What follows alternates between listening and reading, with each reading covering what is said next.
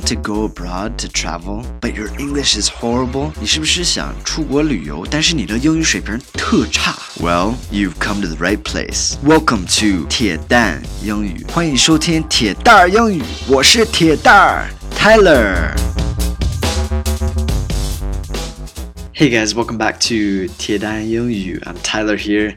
Today we have a very interesting dialogue. It's very important because it's when you need it the most. English is very important at this time. Communication is very important at this time. 今天的对话，呃，很重要，因为这个事儿，讲这个事儿是，嗯，挺着急的时候，有的时候是真的着急，就是都出汗了，想找这个地方。那是什么地方呢？Where are we looking? We're looking for the bathroom. 我们在找厕所，卫生间。Alright, so today's dialogue is about finding the bathroom. 今天的对话是关于找厕所。 找那个卫生间。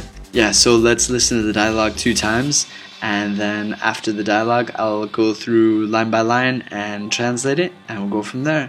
咱们听一下对话两遍，然后那个我一句一句来翻译一下，好吗？Here we go. 第一遍。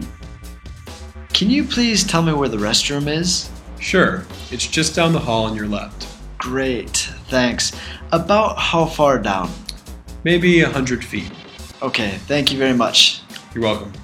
第二遍. Can you please tell me where the restroom is? Sure, it's just down the hall on your left. Great, thanks. About how far down? Maybe a hundred feet. Okay, thank you very much. You're welcome. Okay, so the first line, 第一句话是 Can you please tell me where the restroom is? 能告诉我洗手间在哪吗 ？can you please tell me where the restroom is? 那下一句，Sure, it's just down the hall on your left. 没问题，在走廊往前走，在你左边。Sure, it's just down the hall on your left. 下一句，Great, thanks. About how far? 太好了，谢谢你。大概有多远？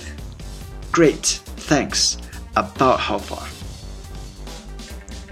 然后下一句，maybe a hundred feet，大概一百英尺，maybe one hundred feet。然后下一句，OK，thank you very much。好的，非常感谢。OK，thank you very much。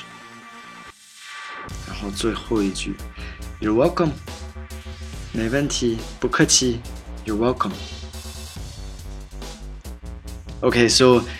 第一句话里边是 restroom，用的词儿是 restroom。在美国，我们说 restroom 或者是 bathroom 都 OK。在美国用 toilet 比较少，好像是在英国或者是澳大利亚用的比较多。So restroom, bathroom。还有在加拿大也讲另外一个词儿是 washroom。Little bit complicated，有点复杂哈。嗯、um,，hall is 走廊。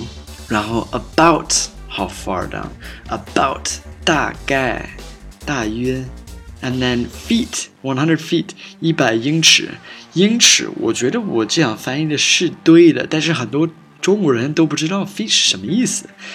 十二寸是一 foot，十二寸 twelve inches is one foot one foot 十二寸，OK like when you go to 赛百味。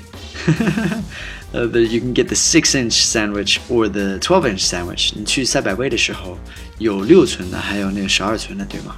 那十二寸的也叫 feet, one foot, two feet, three feet. All right, that's it for today. I hope you guys learned something. Thank you guys for listening, and I'll speak to you on the next one. Have a fantastic day. Bye bye, guys.